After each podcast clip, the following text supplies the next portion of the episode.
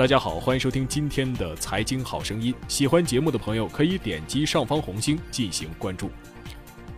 重磅突发，刚刚出炉的大消息：住房供地，政府将不再垄断。一月十五号，国土资源部部长姜大明表示，我国将研究制定权属不变、符合规划条件下非房地产企业依法取得使用权的土地作为住宅用地的办法。深化利用农村集体经营性建设用地，建设租赁住房试点，推动建立多主体供应、多渠道保障、租购并举的住房制度，让全体人民住有所居。这条消息咱们就可以理解为，政府将不再是居住用地唯一的提供者，我国宅基地将三权分置。国土资源部部长姜大明表示，我国将探索宅基地所有权、资格权、使用权三权分置，落实宅基地集体所有权，保障宅基地农户资格权，适度放活宅基地使用权。他强调，这是一项重大理论和实践创新，但城里人到农村买宅基地的口子仍是不开，严禁下乡利用宅基地建设别墅大院和私人会所。这两条消息一经发出，呀，便引起了巨大轰动。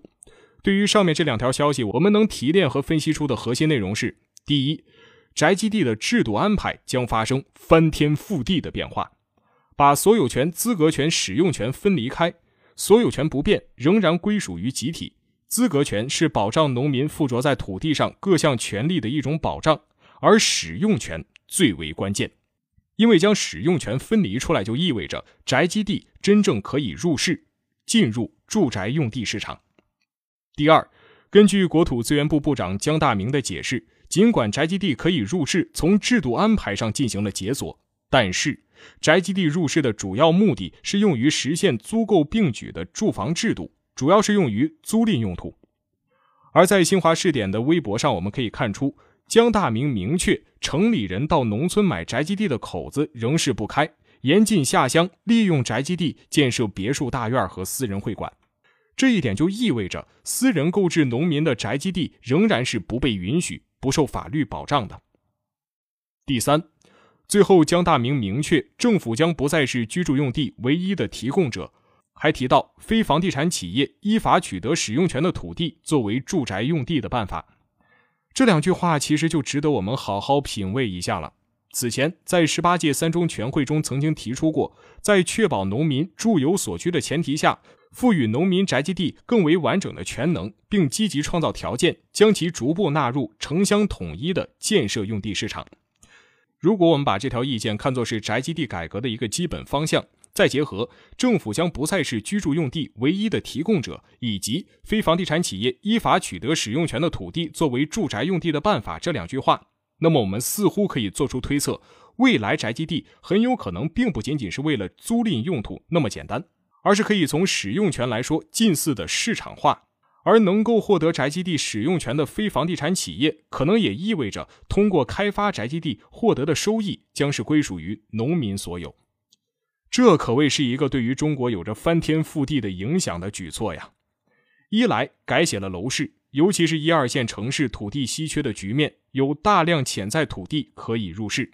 二来从利益分配的角度，农民的利益将可能会因此大幅提高，收入分配的天平将朝着拥有土地的农民倾斜，这种一直被忽视的财富，有很大程度上将被兑现。那么，农地真的可以直接入市吗？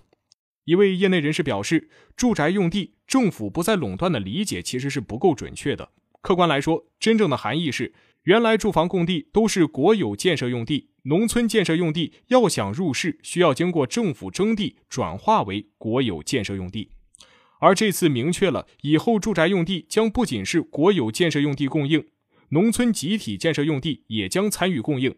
但是只能通过建设租赁住房的方式入市。而且是在政府统一规划下建设，并不是真正的打破垄断。而对于宅基地三权分置的说法，他认为从客观来说，这次的核心是提出了宅基地的使用权的概念。原来对于宅基地没有提过使用权，这次提出未来将适度放活宅基地的使用权，但是对于使用权将来怎么流通，具体有何限制，并没有明确，只是为未来放活做了铺垫。但是尽管是铺垫，也有两条红线：第一，土地属性不改变，还是属于集体建设用地；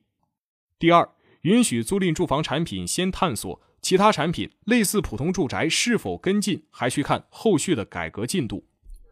那么此次举措对市场的冲击有几何呢？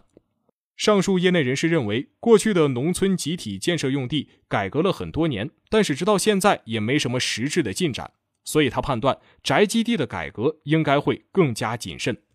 他同时指出，这次国土部部长讲话中用词是研究、制定和探索，这只是刚刚开始，未来还要进一步试点，到将来推行开也是有限制范围的。因此，对房地产市场的影响不会有市场预期那么大。实际上，农村集体经营性建设用地直接入市已经呼吁了很多年了。此前，二零一五年，国家提出在北京市大兴区、天津市蓟县等三十三个县市试点农村集体经营性用地入市。后来，土地管理法修改，改掉了不准农村集体建设用地直接入市的条款。在我们一直紧盯不放的楼市长效机制中，宅基地改革、宅基地入市可能是当前最被我们忽视却最应该受到关注的机制之一。最后，请关注我们的蜻蜓财经的微信公众号，搜索“大圣说事”四个字，或者搜索“大肖说事”的拼音即可。咱们下期再会。